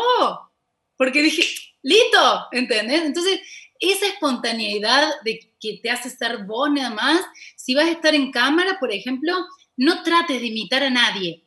No. No trates de ser otra persona que ya existe. Si no vas a hacer una copia, tal cual. Exacto, trata de yo creo que si vos contabas eso a alguien que está experimentado, te iba a decir, no lo hagas, ¿para qué? No, lo vas a espantar o todo lo demás. Y fíjate que esa frescura, esa espontaneidad fue lo que hizo el diferencial. Porque se mataron de risa, ¿entendés? Entonces, por eso me llevaron, y te estoy hablando, Valeria Massa, gente famosa, ¿entendés? Yo era la chica de Córdoba. Entonces, esa frescura que te hace ser vos es lo que la gente va a querer ver. ¿Me entendés? Y eso se nota hasta cuando escribí un guion, te estoy hablando. La gente lo percibe siempre, esa cosa genuina sea, auténtica, exactamente. Y la onda, esto de la cabeza positiva. Sí. Y la otra cosa, bueno, ser absolutamente transparente y auténtico. Y la otra cosa es siempre, siempre, siempre, lo digo y lo digo y lo hago, es marca, marca, marca. Branding, branding, branding, branding. Siempre branding. No te podés mover de tu marca. Eso es. En todo, es un sello. O sea, mis cosas son obsesivamente bien hechas en todo. Así un video, una entrevista, pero su hobby, no importa, está todo, te das cuenta, tiene un sello lo que haces. Igual que lo que hace Martín, eh, te das cuenta si lo hizo Martín o no. ¿Me entendés? Es obvio. Em, eh, yo estoy constantemente queriendo terminar la charla, pero se me ocurren cosas nuevas y no, no voy a terminarla. Eh, hay, hay algo que a veces te diga, no tengo que seguir sí, ¿cómo, te, ¿cómo, te, das cuenta? Porque vos decís, ok, eh, hace poco vi una, una, charla de alguien que, que decía, el, era, no me acuerdo el nombre, pero hablaba del pensamiento mágico pendejo. Eh, y, era un mexicano, o sea, con, con la terminología que tiene que ver. Como, esta cosa que decía, yo quiero cantar y voy a cantar, sí, porque tenés que pensar que querés cantar, pero no sos bueno cantando. O sea, eh, sí, pero, porque yo quiero, entonces porque voy a poder, entonces, pero no cantás bien y no vas a cantar bien. Entonces, hablaba un poco de eso, ¿no? Del pensamiento mágico pendejo. Eh, Y digo, vos tenés esa cosa de, ok, quiero ir para allá porque sabías que querías para allá y, sabías cuál era tu meta. Ahora, ¿cómo haces para cambiar de rumbo en el caso de que algo no te funcione? Como por ejemplo, esta cosa de decir, ok, yo soy productora de televisión durante tantos años y de repente me tengo que ir a digital. ¿cómo, haces, cómo te hace la cabeza clic para decir, ok, es todo esto que yo hice, no lo tengo, aunque lo podés adaptar, pero tenés que ir por otro lado? Es duro, es muy duro. Eh, depende cómo te toque. Por ejemplo, nuestra carrera, ya sea producción, edición, sonido, mi marido gráficos, depende. Mi marido eh, era uno de los top 5 animadores de Estados Unidos, eh, se ganó todos los premios que te puedes imaginar, trabajó en todas las cosas grandes, pero desde que yo lo conocí por años y años, él trabajaba 24 horas al día, 7 días a la semana, todo el tiempo. Y él se quemó, ¿ok? Él llegó un momento que dijo, no puedo más vivir así, porque eh, me voy a morir. son tantas horas que no puedo. Entonces dijo, voy a, y ahora está haciendo otra cosa que nada que ver con lo creativo, ¿entendés? En mi caso, amo lo que hago, no me quemé, tengo pila, hasta los 80 años voy a tener pila, ¿entendés? Pero se me, se me murió la industria, ¿entendés? Entonces eso fue el cambio de decir, por más de que yo traté de quedarme y traté de quedarme, pero acuérdense una cosa, yo soy conductora de alma, yo conducía en Córdoba, no me dejaron conducir acá por no, por no tener acento mexicano por años, esa era la, la, mal, misconception, la, como que la gente pensaba que si yo no hablaba en mexicano, al estado, al, al latinoamericano, no acá, mexicano, no le iba a gustar. Entonces yo no podía ser argentina, no podía ser rubia, y los castings me echaban desde la puerta, ¿me entendés? Entonces me trabaron ahí, sinceramente, si no yo hubiera quizás, ¿qué me importa producir? Hubiera conducido, después cuando me metieron a producir porque no me querían poner en cámara, me encantó, ¿entendés? Y lo hice también, que, que es, Estados Unidos tiene una cosa, si vos sos bueno en algo, no te dejas salir. ¿Entendés? Te van enganchando y te dan otra, y te dan otra, y te dan otra, y te dan otra. ¿Y qué te gustaría hacer? ¿Entrevistarlo a tal? Sí, toma. ¿Y qué? Entonces no te dejas salir. Y te pasas años así y no te dejas salir. Entonces, en mi caso, yo tenía que esperar una crisis, que es, bueno, se cerraron los canales, ¿entendés? Y ahora me vuelvo a conducir, pero a mí me gustaba conducir, ¿entendés? Pero sinceramente te pasa, o te quemas, o viene una crisis, o te da, vos te das cuenta cuando vienen los presupuestos chicos, cuando vienen más espaciados, es porque no, hay algo que no, no va, ¿me entendés? Eh, gracias, Vero. Cris, ¿algo para...? La última de cómo cerramos todas las charlas de AudioClass, Vero, a la gente que recién comienza o la que está en el medio del, del camino, que te pregunte, bueno, algo que le quieras comentar, decir y no Argentina, ¿eh? Latinoamérica, hay gente de Colombia, de Perú, de Paraguay que nos ha escrito, ¿qué le dirías? Em, a los que están empezando les diría que nunca dejen de prepararse. Es re importante, eh, tengan la edad que tengan, estén donde estén. Hay muchos recursos para prepararse online. Por ejemplo, ahora Harvard está dando eh, cursos gratis. Entonces métanse y vean lo que está pasando, miren a la competencia sanamente, vean qué es lo que funciona, qué es lo que no funciona, traten de, de escribir un mapa de lo que quieren hacer y vayan hacia eso, aunque la vida los vaya mandando, acuérdense a dónde quieren ir, que eso siempre es muy importante, y branding, branding desde el día uno, no solamente branding de proyectos, sino branding como profesional. Eh, mi branding es, no hago las cosas más o menos, nunca. ¿Entienden? En, cualquier proyecto, mis cosas son impecables, sea que haya un peso o mil. Entonces, cómo querés vos presentarte en el futuro, porque sabes que si hoy la persona que se quedó sin plata no te va a contratar, cuando termine la pandemia y tenga plata y vos le resultaste, te va a volver a llamar. Entonces, siempre tratando de trabajar lo más profesional posible, nada se hace más o menos, en mi caso, traten de buscar algo que les dé alegría, porque es un camino largo, se hace difícil, no haber plata y that's okay si no hay plata, porque después las cosas van a empezar a funcionar. Así que fuerza y suerte para todos. Eh, acá Facu, Facu Reyes dice, me dieron ganas de seguir apostando por mi marca y de tomarme un Fernet. Gracias chicos por acercarme a Vero. del Fernet y bueno. Otro comentario de Agus dice, tremenda esta charla, me explota la cabeza de data, me encantó. Eh, pero, que para, vos sabés, te conozco. Ah, no, no, quiero decir otra cosa, no, no, quiero decir otra cosa. Quiero decir otra cosa. No, porque vos me querés cortar hace como una hora y yo me No, no, yo seguiría, yo seguiría, a ver, yo seguiría horas, pero a mí alguien, mi coach de digital me enseñó que no puedo extenderme tanto, entonces bueno. son un desastre de una hora y media, Martín. No, quiero decir una cosa, una cosa que no lo dijimos en ningún momento de esta charla y para mí es fundamental y acá entra Martín y no te hagas el, el humilde. Yo trabajo con Martín desde el 2012 en muchos proyectos. Empezamos trabajando juntos en Mundo Fox eh, y no nos llevamos muy bien al principio. Por tu culpa, no por mí, por vos. No teníamos nada de onda, pero después empezamos a trabajar juntos y nos dimos cuenta que somos un equipo increíble creativamente hablando.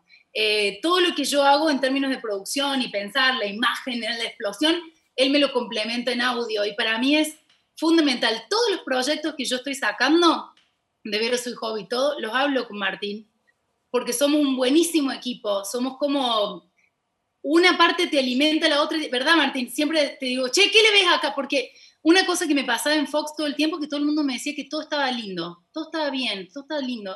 Yo, pero yo quiero que me diga lo que está mal, yo ya sé que está lindo. Para que te haga crecer. Por favor, te lo pido, decime qué me falta, ¿entendés? Entonces, cuando encontraste a un coequiper que te complementa creativamente, sigan, sigan, porque se logran cosas súper copadas, aunque, aunque sean proyectos que lo armes en el aire a ver qué pasa, aunque sea lo que sea.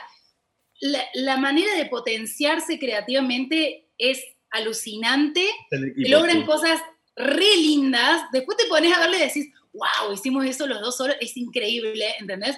Y eso lo tenemos con Martín porque él no solamente hace audio, sino que piensa todo de una manera bastante completa como yo hago todo completo porque también pienso en audio cuando estoy por editar, ¿ok? Entonces, abren un poco la cabeza y si encuentran esa persona que vos digas, qué bárbaro, yo hago uno y vos haces dos, tres, yo hago cuatro, cinco, eso es increíble. Ojalá y lo encuentren.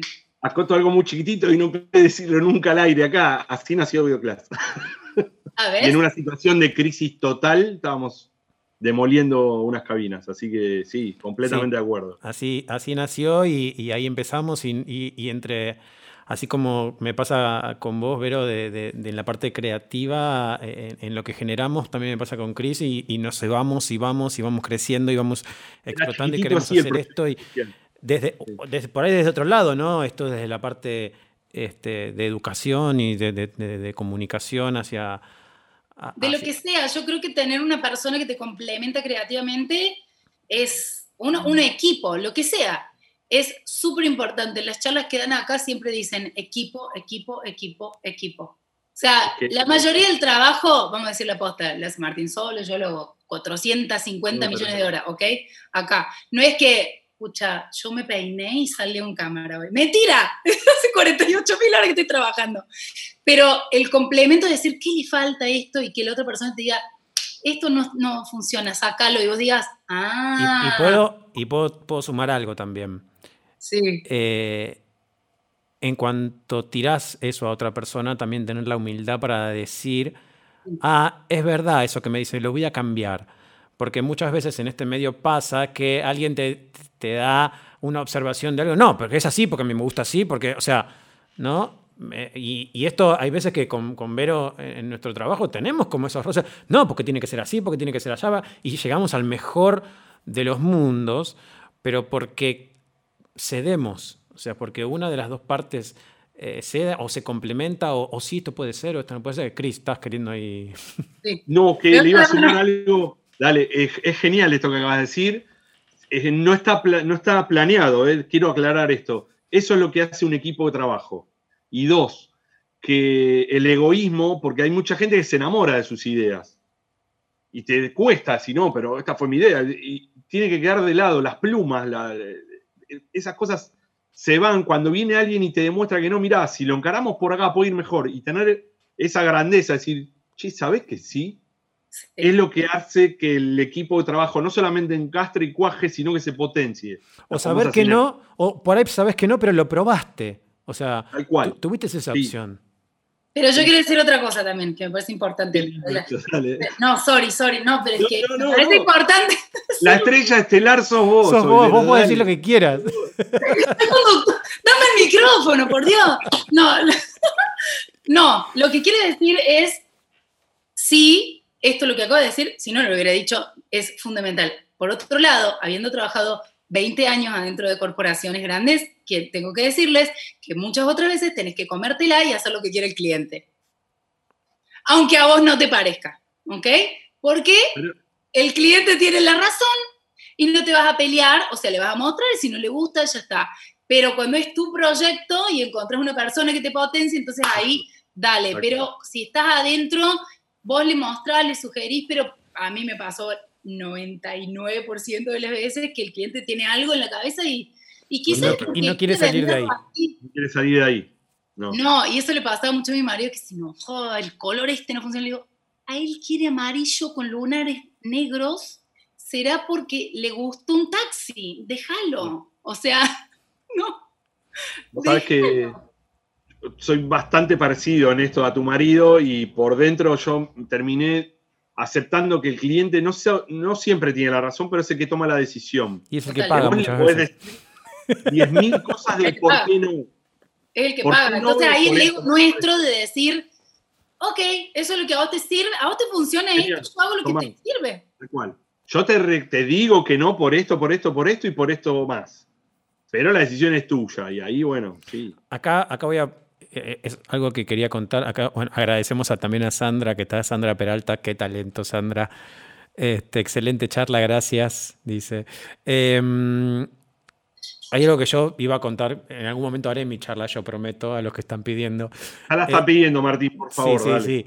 Pero digo, también hay, y, esto lo, hablaste un poquito en, en el comienzo de la charla, Vero, que hablabas de la generosidad de la gente cuando te, aportaba ideas y te decía, ¿no? En mi caso también me pasó de tener un director creativo atrás en el que yo, este, adolescente engreído, decía, no, porque esto es así, porque tiene que ser así. Y él me decía, em, por ahí si ve esta charla se va a acordar, sentado atrás en el sillón, me decía, ah, ok, ¿a vos te parece eso? A ver, probémoslo. No era tampoco el, jefe o, el creativo que decía, no, esto es así porque... A ver, probemos lo que vos decís. Y después, bueno, ¿ves? Lo que, lo que yo busco es esto, por esto, por esto, por esto y por esto. Claro, bárbaro. Había una enseñanza, había... Pero, pero no estaba esa parte de ego desmedido que muchas veces pasa y nos encontramos en esto tiene que ser así, tiene que ser así porque a mí me gusta. El, famoso del per que me piace. Este, famoso porque sí, claro. Exacto. De, ese era un buen director creativo. La mía, que fue para mí la mejor directora creativa, una de mis mejores amigas hasta el día de hoy, en Rosario ahora, en el Cine Canal, se me miraba los guiones cuando no funcionan y me decía, me los rompí en la cara y me decía, es una porquería, se lo he vuelto y yo me quería morir. Dice, pero ¿por qué me dice esto? Y no saben todo lo que aprendí, o sea, claro, tenés que aguantar, si sos argentino te lo aguantas, de otros países directamente ni se te ocurra hacer una cosa así. Sí, y también tiene que, ver con el respeto del otro lado, ¿no? O sea... Sí, o sea, obvio, más vale. Y ver la voz de cómo está hecho. está buenísimo esto porque uno cuando recién comienza piensa que tiene la solución a todos los temas mágicos y que las ideas de uno son las mejores. Pero hay gente que uno, en el momento por ahí, dice está equivocado o algo, pero termina de comprender la idea y del por qué o tenía errores o no estaba del todo bien o que se podía mejorar. Y yo creo que uno cuando está absorbiendo conocimientos con la experiencia en el paso a paso, está bueno tener esa flexibilidad que decir, bueno, a ver, vamos a, hacer o acomodar lo que me pide el cliente, lo que me pide mi jefe y lo que propongo yo.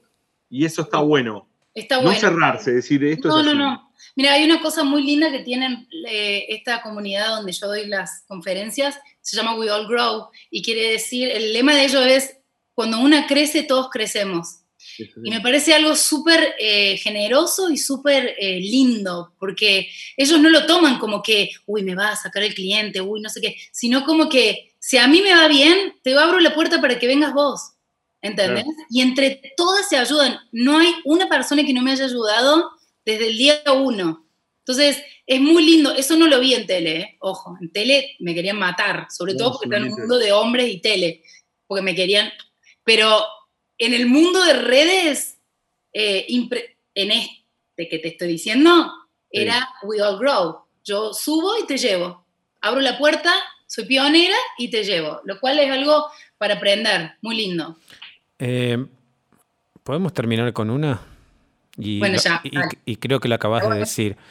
Em, ¿Cómo fue enfrentarte vos como, como mujer, si bien tenés una actitud muy, muy poderosa, y esto es algo que hoy por hoy este, las mujeres están muy empoderadas, pero vos empezaste hace 20 años atrás, en un mundo completamente de hombres, en donde creían tener la razón de todos. ¿Cómo fue abrirte camino eh, en un medio tan hostil muchas veces para las mujeres, porque hay muy pocas mujeres eh, en el medio? Em, y, que no sean cosificadas, ¿no? También, porque muchas veces las mujeres del medio están cosificadas. ¿Cómo fue para vos abrirte camino desde el lado de tu talento para decir, acá estoy yo, soy Vero, soy buena en lo que hago, respétenme? Mira, em, desde el tema de acoso sexual y todo eso, solamente me pasó en Buenos Aires, ¿ok? Acá no me pasó. Acá hay tantas leyes y tantos juicios y tanta cosa que acá eso no pasa porque te metes un juicio que, o sea, pasa, pero no porque los juicios son millonarios y la gente se cuida, ¿ok? Pero sí me pasó eh, mucho de gente, qué sé yo, hombres de ciertos países que no se bancan a Argentina y que te digan cosas espantosas cuando Argentina se está cayendo, ¿entendés? Y tener que aguantártelo y ser creativo, muchas gracias. ¿me entendés? Ese tipo de cosas me pasó. En Fox era, estaba yo sola de productora y después de directora creativa Em, la verdad, una sola vez tuve que parar el carro a una persona. Lo demás era sobre todo en términos creativos, pero como yo era tan... Siempre me pedían uno y daba 100, siempre, ¿entendés? Entonces como mis promos eran tan diferentes, ¿entendés? Desde el primer día que entré como productora, eh, me tocó uno de Fórmula 1, por ejemplo, me acuerdo. Entonces, en vez de darle el promo común con el guion, el locutor que yo, hice unos gráficos re buenos, no sé qué, y hice como que el guion jugaba con, el, con lo que decía el, piloto, una cosa diferente.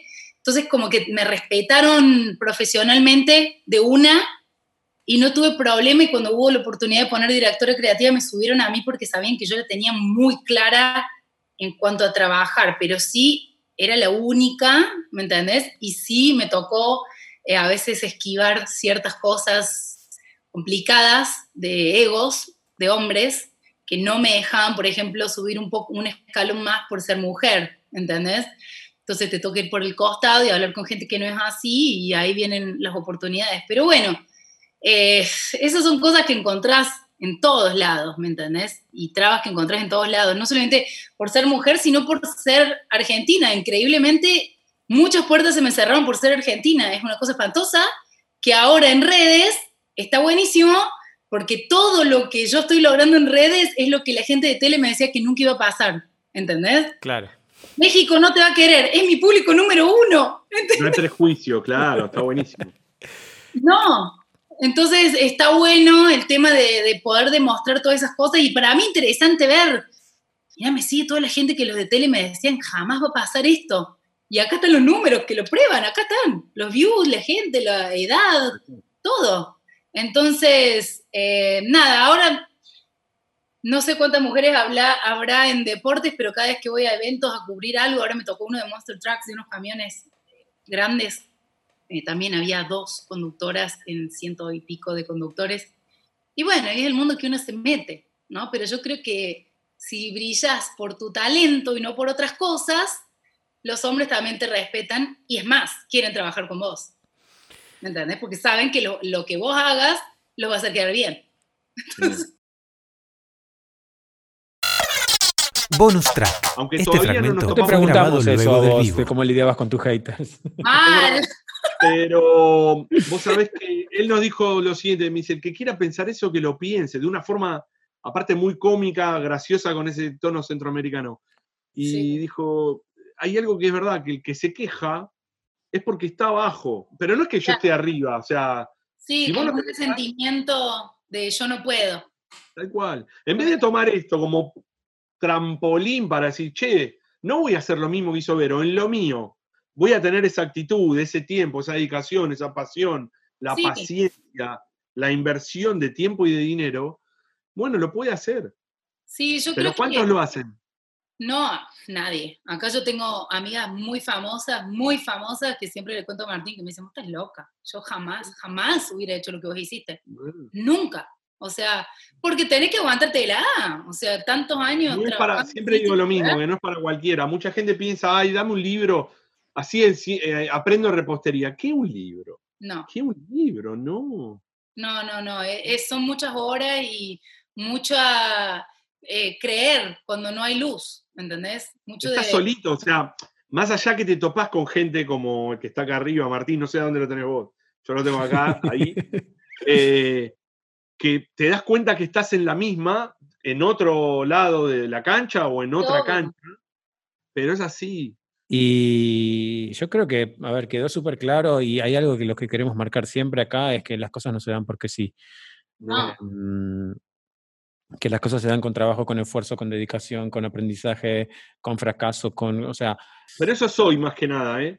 Porque antes, antes te decían, no, bueno, pero el talento de Beethoven va a haber que pulirlo, o sea, algo hay que tener.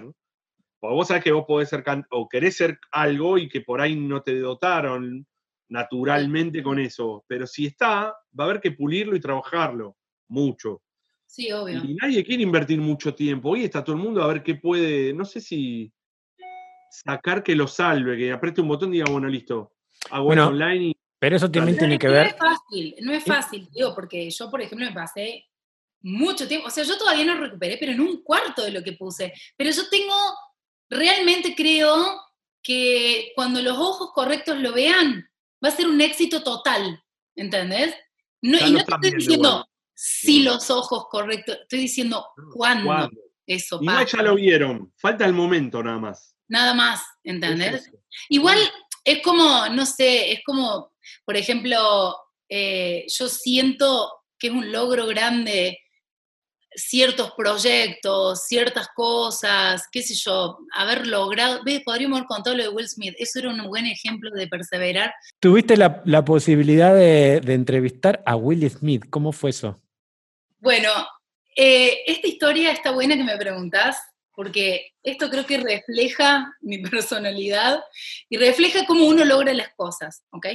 Me invitaron a la red carpet de una de las películas, de las últimas de Will Smith, que se llama eh, algo así como Espías disfrazados, es de un pajarito, no sé cómo se llama en español, Spice in Disguise. Es nueva, es la primera que hizo Fox con Disney, en diciembre. Me invitaron a la red carpet, es un evento casi imposible que te inviten, me invitan, no lo podía creer, pero me dicen, bueno, ni loca, puedes hablar con ninguno de los actores, es imposible. Will Smith tiene 48 eh, guardaespaldas y no vas a poder hablar con el tipo. Y yo dije, pero entonces, no, yo voy a hablar con el tipo. Entonces me hice unos alfajores de maicena dulce de leche y me fui a Michael's a comprar una cajita para ver a dónde entraban los alfajores para metérmelos en la cartera, porque no puedes llevar cartera, te revisan todo por las armas, qué sé yo, bueno. Entonces yo dije, no, a mí no me digas que no, yo voy a hablar con el man. Voy a la presentación de la película, lo veo de lejos, qué sé yo, era una red carpet en Hollywood Boulevard, que es a donde están las estrellas, qué sé yo. Lo veo de lejos, 48 guardaespaldas, no sé qué, entramos a ver la película y después de una fiesta. Entonces voy a la fiesta y digo, ahora voy a buscar mi entre.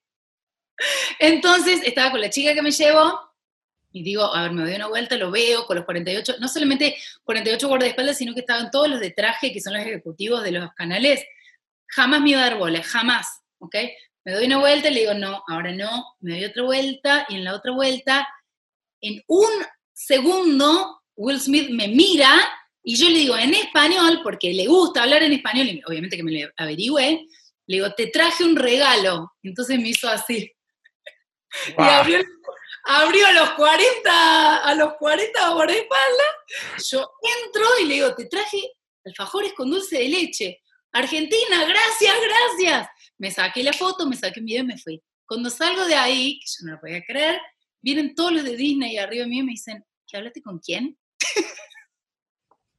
Fue una locura, pero creo que esto también refuerza todo lo que hablamos en esta charla de que, qué sé yo, ganar un concurso en, en Universal, irte a España, entrar a Fox, hacer esas cosas así, solamente pasan si vos decís, sí, lo voy a hacer, no sé cómo. Bueno, vos ya ibas en el auto, vos ibas en el auto grabándote diciendo, voy a ir a ver a Will Smith y le voy a dar estos alfajores.